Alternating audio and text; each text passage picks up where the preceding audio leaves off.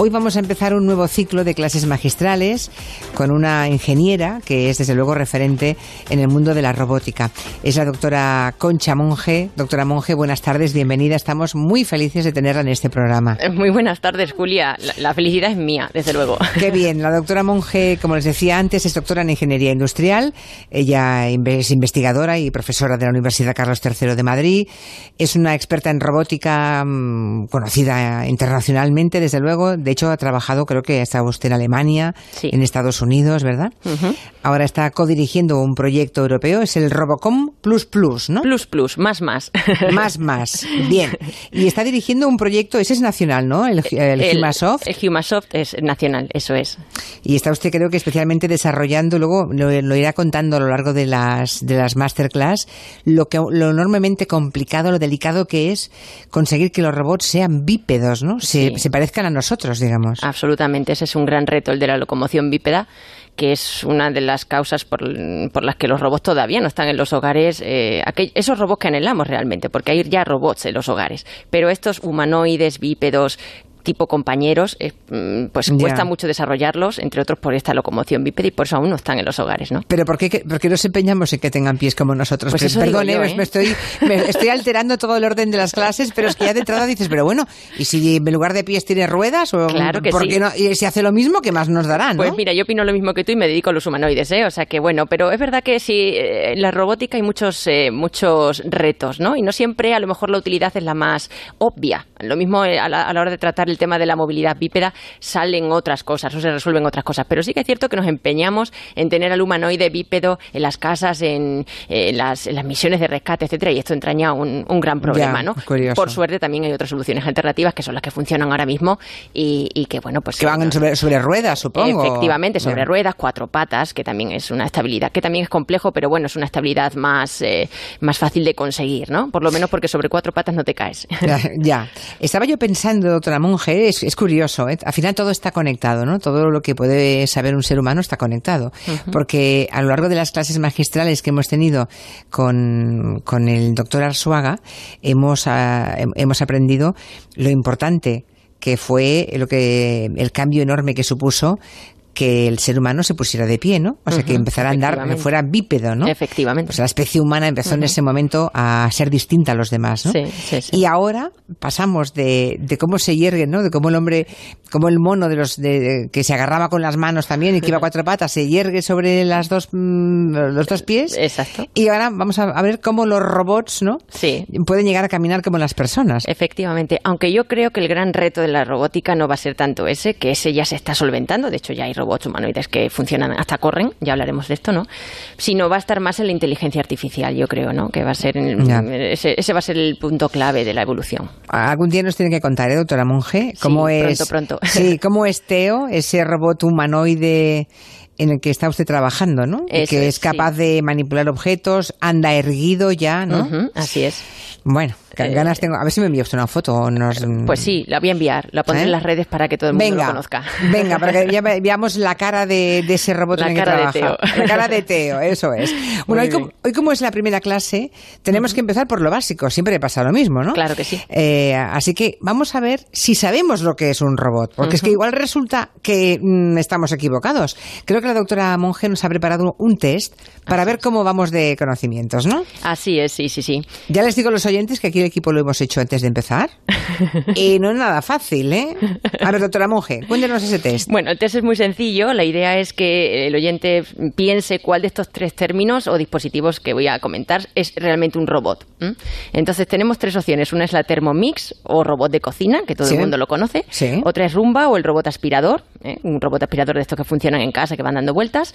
Y la tercera opción es Siri. Entonces hay que determinar cuál es, a lo mejor solo es uno, es dos, no, lo sabemos, eso ya no lo voy a decir, pero uno de ellos es un robot o varios. Vale, pues piensen ustedes, ¿qué es un robot? ¿La Thermomix, que por cierto le llaman robot de cocina? ¿La Rumba, a la que llaman robot aspirador? ¿O la Siri, eh? esa asistente virtual de Apple? Por cierto, ¿sabe qué hemos hecho, doctora Monge? ¿Qué? Algo me Sí, que eh, hemos preguntado a Siri, digo, vamos a preguntarle eh, a Siri si ella es un robot. Hemos hecho exactamente esa pregunta. Siri, ¿eres un robot? Y esto es lo que nos ha contestado. En nombre de todos los asistentes personales, me niego a responder a eso.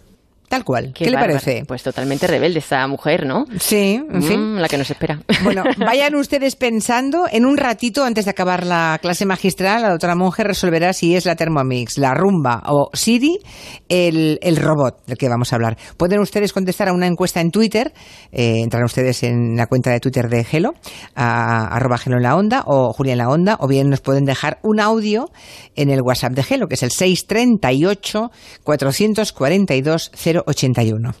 Y ahora, si le parece, doctora, vamos al principio, ¿no? A hacer un pues poco de historia. ¿Cuándo aparece la palabra robot por primera vez? Pues fíjate, esto es una cosa muy curiosa eh, que se repite no solamente en la ciencia, sino en otros muchos campos de, la vida, ¿no? Pues el término aparece por primera vez en una, en una obra teatral, ¿no? Que se llama RUR, que significa Robots Universales Rosum, ¿no? Y que la escribió en 1920 un escritor checo que se llamaba Karel Capek y que este término que él acuña por primera vez, ¿no? Pues inspira en una palabra checa que, que, era robota y que significaba trabajo duro, ¿no? Ahí ya nos hacemos una idea de por dónde van los robots, que realmente pues lo que pretenden es aliviarnos de este trabajo duro y, arduo que tenemos los humanos, ¿no? Y eran unas máquinas, según su concepción, que parecían humanos. O sea, en el fondo él ya, ya pensaba en un reemplazo, ¿no? Del humano por estas máquinas, ¿no? Y dice que eso fue una obra de teatro de 1920. Sí, efectivamente. O sea, sí, sí, ya. ¿Qué capacidad tiene la ficción, no? Absolutamente. La invención la creación humana para, para, para, prever el futuro. Absolutamente. Y yo creo que por eso es la cultura a la que, a la que debemos prestar la atención necesaria, ¿eh? porque, porque de ahí vienen muchas cosas. Y la ciencia ficción eh, y la cultura, etcétera, en general, eh, se alimentan mucho de, de, la ciencia real y viceversa. ¿no? Bueno, yo he, leído que Steve Jobs, por ejemplo, em, empezó a pensar en un teléfono, en un teléfono sin cable, digamos, cuando vio Star Wars. Pues, claro. Y dijo, vamos a ver, aquí hay un tío en Star Wars que habla con un aparato y que no está conectado a nada. Vamos a hacerlo. Exacto. Si es que además necesitamos eh, expresar anhelos, ¿no? Y de ahí se desarrollan las cosas, se hacen realidad, ¿no? El ser humano sueña continuamente y, lo que hace es trabajar para que esos sueños se hagan realidad. Entonces hay que soñar a lo grande, que es lo que hace la ciencia ficción.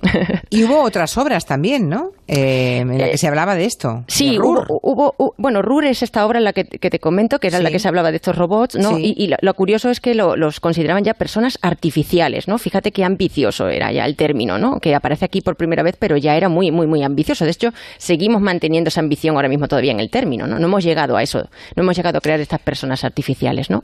Creo que el estreno, como decíamos, fue en 1924 en Tokio. Sí, pero a España esto debió llegar mucho más tarde, ¿no? Muchísimo más tarde. Fíjate, en Tokio eh, fue un, fue furor, absolutamente. Ahí, ahí provocó la fiebre robótica que, ha perdurado hasta nuestros días, ¿no?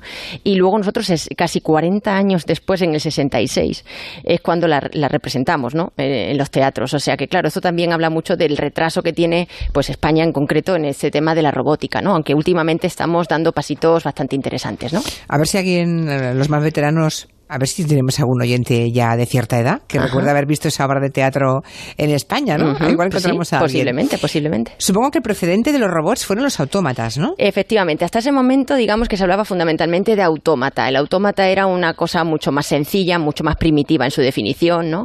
Que era, eh, como lo define la Real Academia, una máquina dotada de un mecanismo que le permite moverse. Es decir, al final consigues con un mecanismo imitar una figura, generalmente humana, ¿no? Es la típica robot plancha, bueno, no robot, autómata planchadora o, pues el, cosedora, ¿no? Este tipo de maquinitas que a lo mejor tenían nuestras abuelas en casa, que alguno puede acordarse y que siguen existiendo lógicamente, que le dabas cuerda y se movía, ¿no? Por ejemplo, esas figuritas que se mueven en una caja de música serían Por ejemplo, autómatas. Esos, son autómatas, sí, efectivamente, imitan un movimiento, ¿no?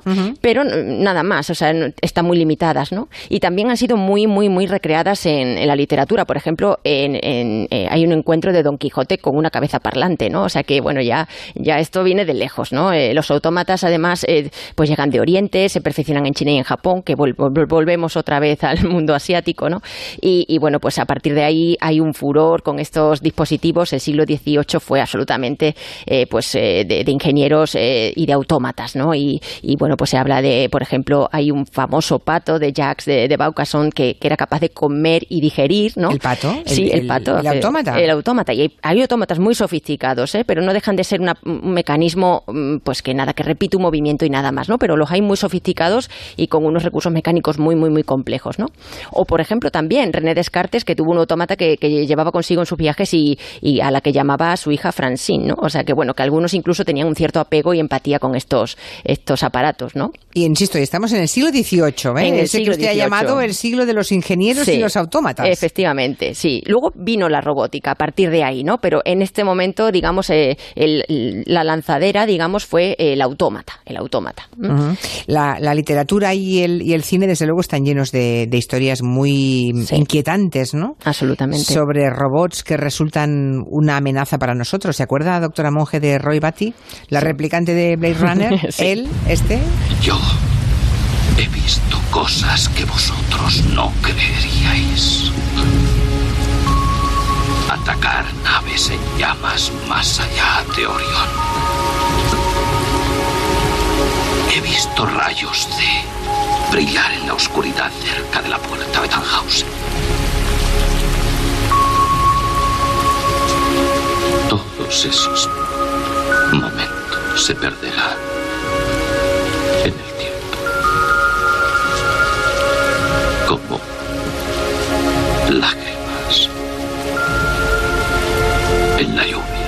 En fin, la famosa frase, yo creo que está en la memoria de todos, ¿verdad? Y, además este Parlamento prácticamente mm, gran parte se lo, se lo inventó casi el actor, ¿eh? ¿eh? Por eso tiene esa magia, porque le salía del alma a él, ¿no? Así no sabía yo eso. Pues sí, si no recuerdo yo mal, así fue, sí. Y aquí hay una cosa que yo, yo, yo desconocía y que preparando estas clases magistrales con la doctora Monge he aprendido la teoría del valle inquietante. ¿Qué es eso de la teoría del valle inquietante? Pues mira, tiene mucho que ver con, cómo de, mm, con, cómo reaccionamos los humanos cuando nos enfrentamos a un robot, ¿no? Con, su apariencia física. Es un, es eh, de alguna forma está relacionado mucho con su aspecto, más, que con el hecho de que nos puedan hacer daño por otros motivos, ¿no? Pero si se parecen demasiado los robots a los humanos, eh, entonces nos dan miedo. Esto es lo que viene a decir esta curva, ¿no? Si representamos eh, nuestra empatía o nuestra cercanía, ¿no? Con los robots en función de cómo o cuánto se parecen, se parecen a nosotros, ahí aparece un valle, que es el valle inquietante, que te viene a decir que esa curva tiene como un vallecito así pintadito, y lo que significa es que si el robot se parece absolutamente al humano, pues no nos gusta, nos, nos aterroriza prácticamente, ¿no? Pero somos raros, ¿eh, doctora Monge? A ver, somos muy complicados los humanos, porque de entrada nos apasiona tener, imaginar un robotito que sea como nosotros, ¿verdad? Eh, sí. Eh, que, que, tenga, que ande perfectamente, que sea bípedo perfecto como nosotros, que tenga brazos, que se mueva, pero Mm, hasta un límite. Si se parece demasiado, nos empieza a congojar, ¿no? Eso es. Sí, sí, sí. Además es justo eso, porque hay, de hecho, humanoides que nos encantan y, que nos resultan atractivos y no nos dan miedo. El problema es cuando ya es demasiado realista el asunto, ¿no? Y, nos dan miedo por, por lo, que siempre nos, lo que siempre nos da miedo, que es lo desconocido. No sabemos si eso es un robot, si es un humano. Eso, como no lo conocemos, nos asusta, ¿no? Y luego también está el temor, que de eso se habla muchísimo, ¿no? En los últimos años, a que reemplacen a los humanos, ¿no? A que nos tomen Efectivamente. Esto hablaremos de esto más adelante, ¿no? Pero claro, eso, eso es el gran miedo que tenemos los humanos, ¿no? Ya que nos que nos reemplacen y, que incluso nos aniquilen, aniquilen, ¿no? Porque si, si, el robot tiene capacidad de pensamiento y de decisión propia, pues puede decidir que el humano no le interesa y a lo mejor aniquilarlo, ¿no? Entonces, bueno, eso es una posibilidad. En cambio, los que son animaloides, ¿no? Los robots animalitos, ¿no? Sí, Tienen. Eso nos gustan más. Eso gustan más. Un perrito que se mueve como un perrito de verdad. ¡Ay, qué mono! Efectivamente. Eso están arriba en la curva. ¿eh? Eso es el valle del encanto, vamos, más que tenebroso. O sea, esos, son los que nos gustan. Bueno, O sea, que el autómata, para definirlo, el autómata abrió el camino al robot y luego el robot acabó, ¿no? Con el autómata, como siempre pasa en la vida. Uno se carga lo anterior, ¿no? Efectivamente, así es. Sí. Aunque los términos muchas veces se equivocan y se utilizan de forma, bueno, errónea, pero bueno, también es parte de la magia de esto, ¿no? Por ejemplo, la película Autómata, que se, que se habla de unos robots totalmente futuristas, eh, pues el robot eh, eh, es un robot lo que se retrata en la película, no es un autómata, sin embargo la película se llama Autómata, ¿no? Que era la marca del robot, ¿no? Entonces siempre hay una, una cierta confusión, ¿no? Pero sí, son términos totalmente distintos. ¿Esa es la peli de Antonio Banderas? Efectivamente, sí. Bueno, que sepan ustedes que la doctora Monge fue la asesora de Antonio Banderas para hacer esa película de Autómata, ¿no? Fue usted la que le dio todas las claves. ¿No? Sí, bueno, eh, sí, sí, fue, fue una pasada, la verdad, una experiencia muy bonita. Mm. O sea que, eh, por si vamos a la RAE, doctora Monge, la palabra robot, ¿qué significado nos aporta? Pues mira, la RAE define el robot como la máquina o ingenio electrónico programable capaz de manipular objetos y realizar operaciones antes, antes reservadas solo a las personas. Es decir, aquí hay dos cosas que subrayar. Una que es, eh, primero, es programable, es decir, se le puede programar para hacer distintas cosas. Y otra es que es capaz de manipular objetos. Esto es fundamental. Capaz de realizar operaciones. Tiene que hacer, tiene que intervenir en el entorno y modificar el entorno. Estas dos cosas con, estas dos características ya podemos estar delante de un robot. De un robot, eso es. Bueno, pues ya estamos dando algunas pistas para resolver el test que planteábamos antes, que recuerden era el Rumba, ¿no? el robot este aspirador, la Thermomix o robot de cocina, o Siri, ¿eh? el asistente.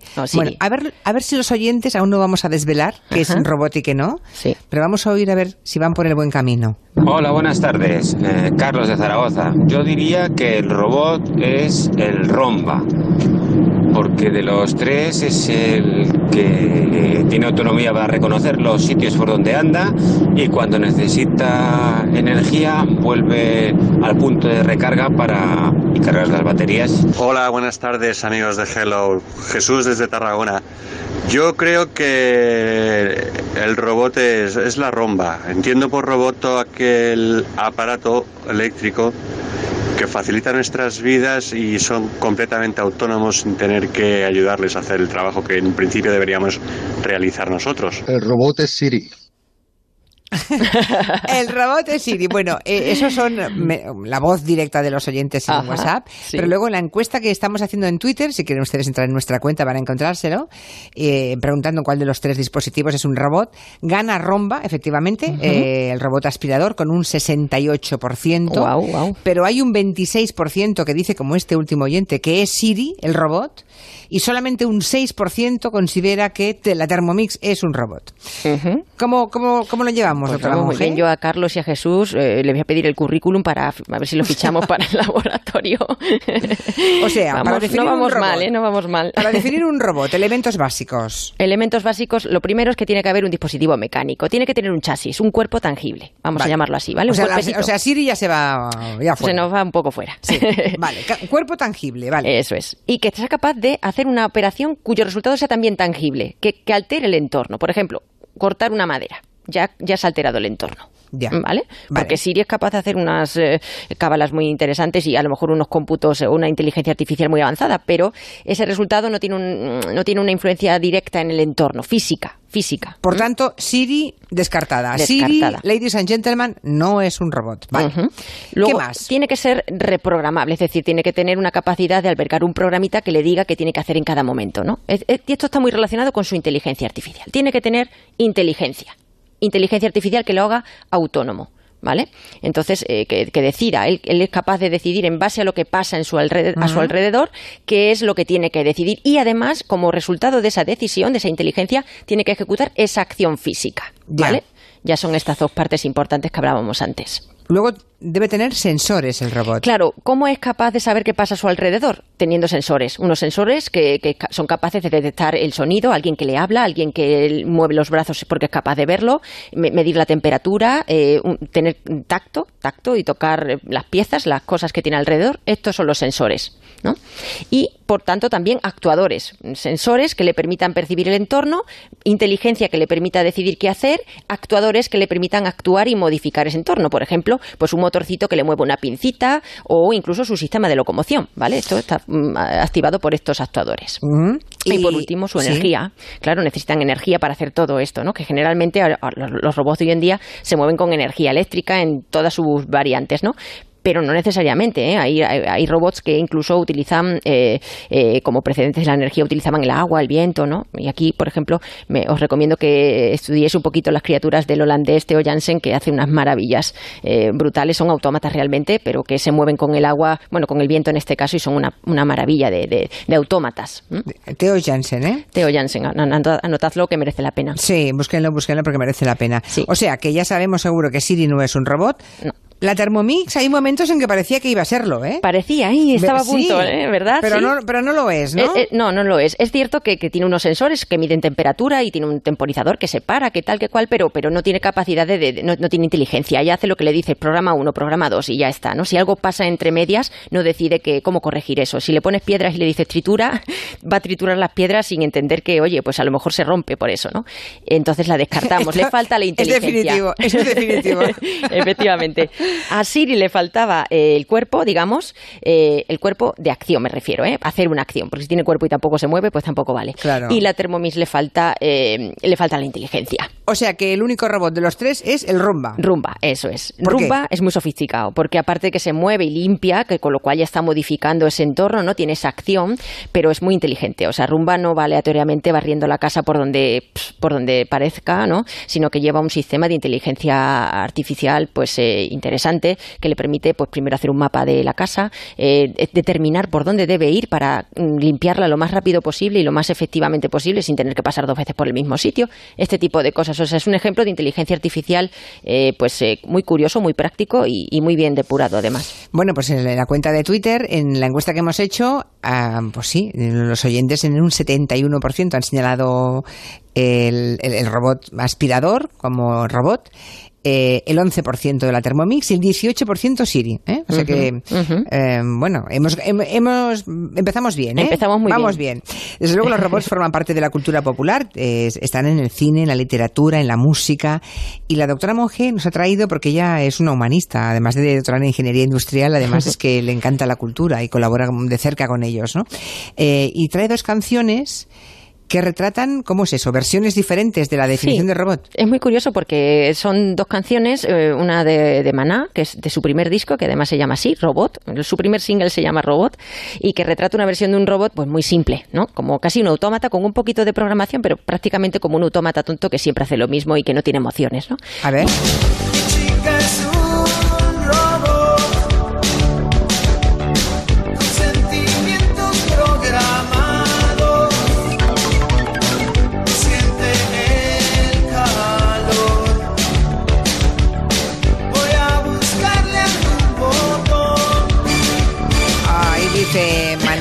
Que mi chica es un robot con sentimientos programados, no siente el calor, voy a buscarle algún botón. sí. Eh, que no reacciona, que, que tiene un sentimiento de metal. Exacto, sí. Pero no es del todo así el robot. No, no es del todo así, pero es una definición muy primaria, ¿no? Que es verdad, que era, es que esto es prácticamente como un autómata. Pero Exacto, parece un autómata. Esto es más autómata, aunque dice que tiene sentimientos programados, o sea que, bueno, le programan distintas reacciones, supongo, ¿no? Y hay otra canción también. Hay otra canción que esta es de Fangoria, que es de su último álbum del 2016 eh, y que se llama Delirios de un androide cardado, que la vamos a escuchar.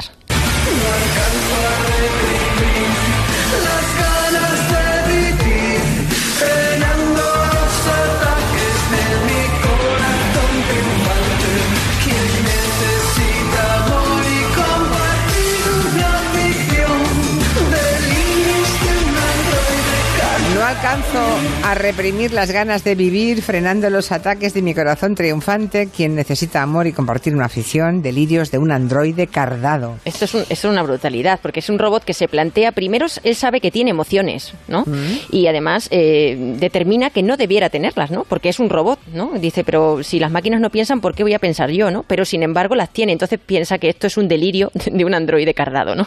Que es un delirio lo que él tiene, pero en realidad tiene esas emociones, ¿no?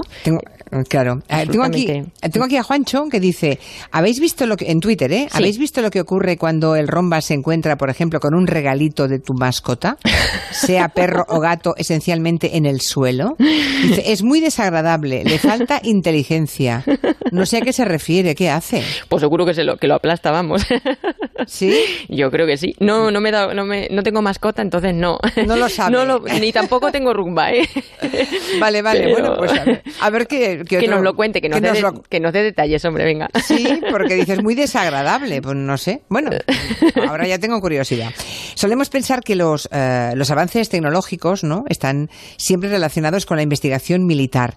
Y ahí es verdad que hay tecnologías que desde luego empiezan a desarrollarse a mediados del siglo pasado, eh, de modo que yo, eh, no sé, supongo que la Segunda Guerra Mundial y, la Guerra Fría también tuvieron su impacto en el mundo de la robótica, ¿no? Sí, muchísimo. Eso es lo que realmente es el detonante de estos avances, ¿no? como siempre, vamos, y sigue siéndolo, ¿no? Pero también, por ejemplo, no solamente las guerras, ¿no? Y los cambios por culpa de las guerras, sino también, por ejemplo, el ocio. El ocio, por ejemplo, los juguetes, ¿no? O, por supuestísimo, y por encima de casi todo, la robótica sexual, ¿no? El sexo genera muchísima, mm, muchísimo dinero alrededor y entonces, por tanto, mm, también eh, implica que haya mucha evolución en los robots sexuales, de los que hablaremos un poquito más adelante, ¿no? Pero bueno, que también no solo las guerras, digo, sino también pues este ocio, ¿no? Y bueno, pues hay, hay un perrito que se llamaba Aibo, que es de Sony, que en el 99 pues es un poco como que supone la primera, la llegada de la primera generación, ¿no? De estos robots, eh, pues mm, perros, ¿no? Y que fue revolución total, ¿no? Como juguete, ¿no? Como juguete, sí, sí, sí. y ahora ya hay muchos más avanzados, ¿no? Pero aquello fue la bomba así en su momento. Y supongo que todo el tema eh, del Sputnik y la carrera espacial también debió tener muchísima importancia en el desarrollo del mundo de la robótica. Exacto, los robots, los rovers estos que se mandan al espacio, que son capaces de tomar muestras y que esto también es un reto muy difícil, ¿no? Porque, porque bueno, pues no, tampoco sabes muy bien qué te vas a encontrar allí, la parte de locomoción es muy delicada, imagínate que se te queda atascado el robot eh, nada más empezar, ¿no? Pues entonces ya tienes un problema, eh, evidentemente, pues eh, todo esto está evolucionando muchísimo, ¿no? Y ha, trazado muchísimo el avance de la robótica. ¿Y cómo se, eh, cómo se llamó? Que estaba pensando, aquel primer robot humanoide que presentaron los japoneses, que salió en todos los telediarios informativos hace años ya. Sí, ese fue Asimo, Asimo. Ese se presentó en el año 2000. Asimo era, bueno, pues un prototipo de Honda que desde los años 80 ya se, puso Honda a, a, fabricar este robot, a construirlo. Y era muy interesante porque Asimo no solamente anda, sino que corre. ¿No? Y yo es la primera vez que he visto un robot eh, correr, ¿no? Y correr, ¿qué significa? Que levanta los dos pies a la vez del suelo. O sea, no toca con ninguno de los dos pies el suelo, ¿no? En su, en su caminata es capaz de hacerlo suficientemente rápido como para casi volar, ¿no? De hecho, hay vídeos que se le ve a cámara lenta como a los, a los piececillos ahí en el aire, ¿no? Y, pero yo te, prácticamente Asimo es tan, tan famoso por, por correr como por caerse, ¿eh? Porque hay muchas ferias en las que aparece cayéndose por unas escaleras y enseguida van los japoneses ahí con un biombo para tapar y que no se vea que se cae y tal, ¿no? Como si fuera un humano, ¿no? Como si fuera el rey. Como si hubiera un pudor ahí, sí, sí. bueno, es que me acuerdo de las caídas del rey emérito que de eh, pronto empezaba a tropezar y ya veías 100 guardaespaldas por delante para no ver la caída, ¿no? Efectivamente, sí. Pues por cada vídeo que hay de robot haciendo algo bien, ¿eh? hay como un montón más, muchísimos, no sé qué porcentaje, pero muchos haciéndolo mal, ¿eh? cayéndose mm, y errando mucho en la, en la tarea. ¿eh? Pero supongo que los robots también podrán aprender que lo importante no es caerse, sino saber levantarse. Efectivamente, eso es. Ahí has estado. ahí has estado. Como mínimo los humanos nos, nos enseñan o nos debieran enseñar desde pequeñitos es eso, verdad, ¿no? Es verdad, sí. Es fundamental.